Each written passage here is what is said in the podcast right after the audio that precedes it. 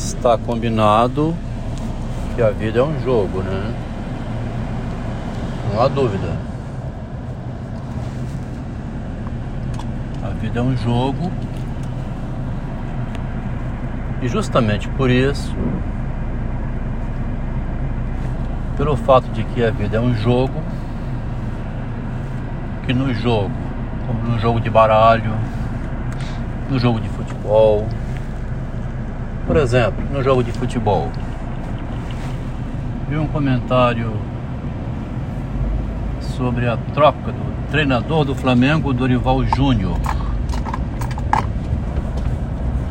Um, pessoa, um, um comentarista, né? Um comentarista escreve dizendo: coloca uma foto do Dorival Júnior e põe embaixo a legenda a substituição desse treinador é um fato que ninguém consegue compreender. Então a vida é um jogo. O presidente do Flamengo, a diretoria do Flamengo, decidiu tirar o Dorival Júnior, que ganhou a Taça Libertadores e a Copa do Brasil. Só faltou ganhar também o Campeonato Brasileiro, né? Fazer a tríplice aliança, como eles dizem no futebol. O diretor do Flamengo jogou, mas jogou errado, né? Feio mesmo. O futebol é um jogo. Agora os jogadores estão extremamente perturbados psicologicamente. Porque se a diretoria comete uma falha dessas, uma insatisfação desse tipo, né? Um diretor que ganhou dois campeonatos importantíssimos não era suficiente, foi demitido. Como que fica o psicológico do jogador? Os jogadores do Flamengo estão numa situação psicológica completamente perturbadas, né? E a torcida não sabe o que faz, fica perdida. Então a vida é um jogo a gente joga contra o inimigo e ele humilha a gente quando a gente perde. Qualquer jogo é humilhação do derrotado, né? Eu falo isso baseado numa experiência louca que eu vivi com uma engenheira por 40 anos, que ia muito bem. Jamais o marido iria compreender ainda no final não compreendeu. Quando ela publicou o documento, um becante, Minha Vida com Psicótico, saiu do apartamento, o esposo aqui ficou em casa com três filhos, dois filhos, né, esperando um retorno, uma situação. Choveram contatos de amigos do casal, onde a esposa dizia que se sentia ameaçada Havia o perigo da Lei Maria da Penha, sair algemado, né, levado por camburão. Achou que a mulher estivesse com algum problema psicológico. Saiu do apartamento a pedido dos parentes, não faça uma coisa dessa, não vai fazer o feminicídio. A sua esposa é engenheira, uma mulher respeitada na cidade, rapaz. Você está com algum problema, procura um tratamento espalhou na cidade que o marido estava um precisando de tratamento psicológico, quer dizer, exagerou absurdamente. 40 anos de convivência o esposo, lutando pela mulher e pela família. Uma mulher que tinha dificuldade inacreditável de ser engenheira, exercer a profissão.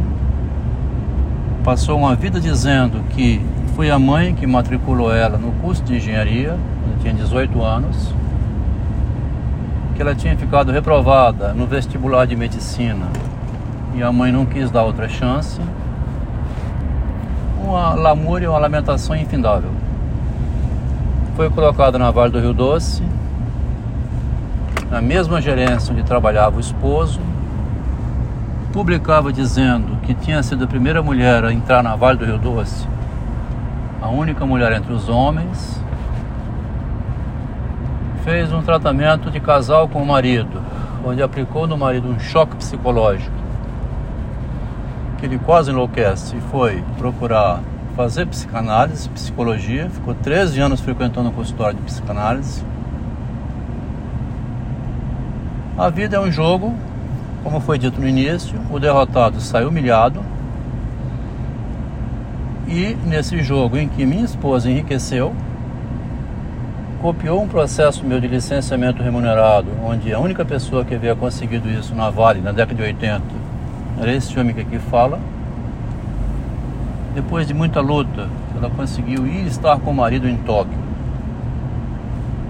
Ensinada pelo marido em como passar no processo de seleção no consulado japonês, sem comunicar ao esposo, copiou a licença remunerada dele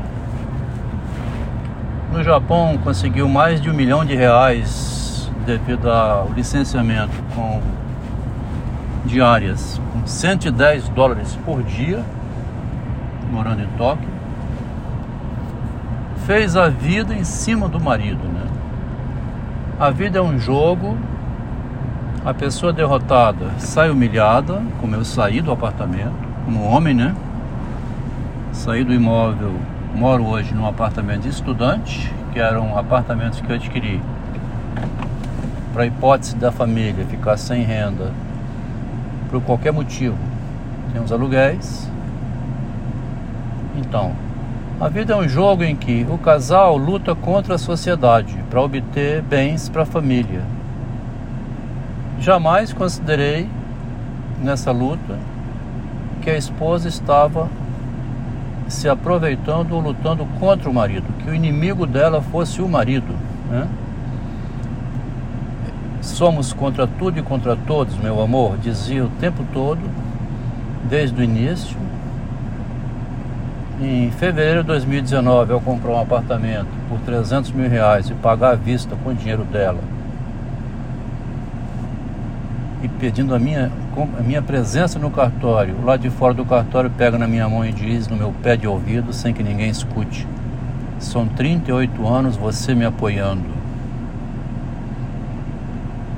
38 anos o marido apoiando a esposa e ela falando isso no ouvido do marido. No entanto, dois anos depois, publica um documento dizendo que viveu uma vida com um psicótico é apoiada pela psicanalista, por irmãos meus, por amigos do casal, porque a mulher, lugar da mulher onde ela quiser, ela faz o que ela quiser, se ela pedir apoio, ela recebe, e o marido é o vilão. Se depois desse relato aqui, depois desse tragédia, desse, dessa tragédia, né, não sair um pensador, vai sair um assassino, ou vai sair um louco, ou vai sair um demente, um andarilho, um alcoólatra, alguma outra coisa. Então a vida é um jogo.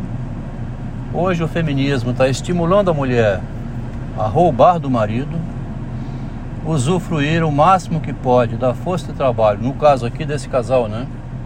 Outros casais eu não sei. Ouço dizer que tem muito homem sem vergonha, que não trabalha. Meu cunhado mesmo era um desse, viveu explorando a esposa uma vida inteira, nunca trabalhou. Dei uma vida pela minha esposa, inclusive ajudando a irmã dela mesma e o cunhado também, e as sobrinhas. Chamado macho alfa, né? Então, que ela agora diz aos filhos assim: é preciso desconstruir esse tipo de homem. A gente não sabe com quem vive, a gente não sabe com quem está lidando e só vai saber quando toda essa máscara cai. Devido a essa esposa que eu tive, maravilhosa, né? É uma mulher excepcional, deve-se dizer. Para fazer tudo isso tem que ser, não seria qualquer mulher que faria isso. Muito corajosa, ao ponto de fazer toda essa loucura acreditando que nada aconteceria a ela. É coragem demais, né? Poderia acontecer um crime, mas não vai acontecer crime nenhum não. Vai acontecer é, uma história inacreditável. Um homem que se transformou aqui no estudioso do narcisismo, da filosofia da maldade, do golpe sujo, onde a esposa faz uma vida sobre o marido e depois demite ele do relacionamento, como se ele fosse um o quê, né? Qual era o sonho? Qual era a expectativa do pai, do homem, que foi do meu pai, que qual é a expectativa do homem? No final da vida ter a companhia da sua esposa, seus filhos, genro, nora, neto, sobrinhos, para morrer em paz ali, né? E não sair procurando gente estranha. Você tem dinheiro, você tem bens, procura outra mulher, procura outra namorada. Depois você ficar 40 anos lutando com uma esposa escutar isso da própria esposa e dos amigos, dos filhos também, é, sinceramente, se não sair daqui um livro jamais publicado, não sairá mais nunca.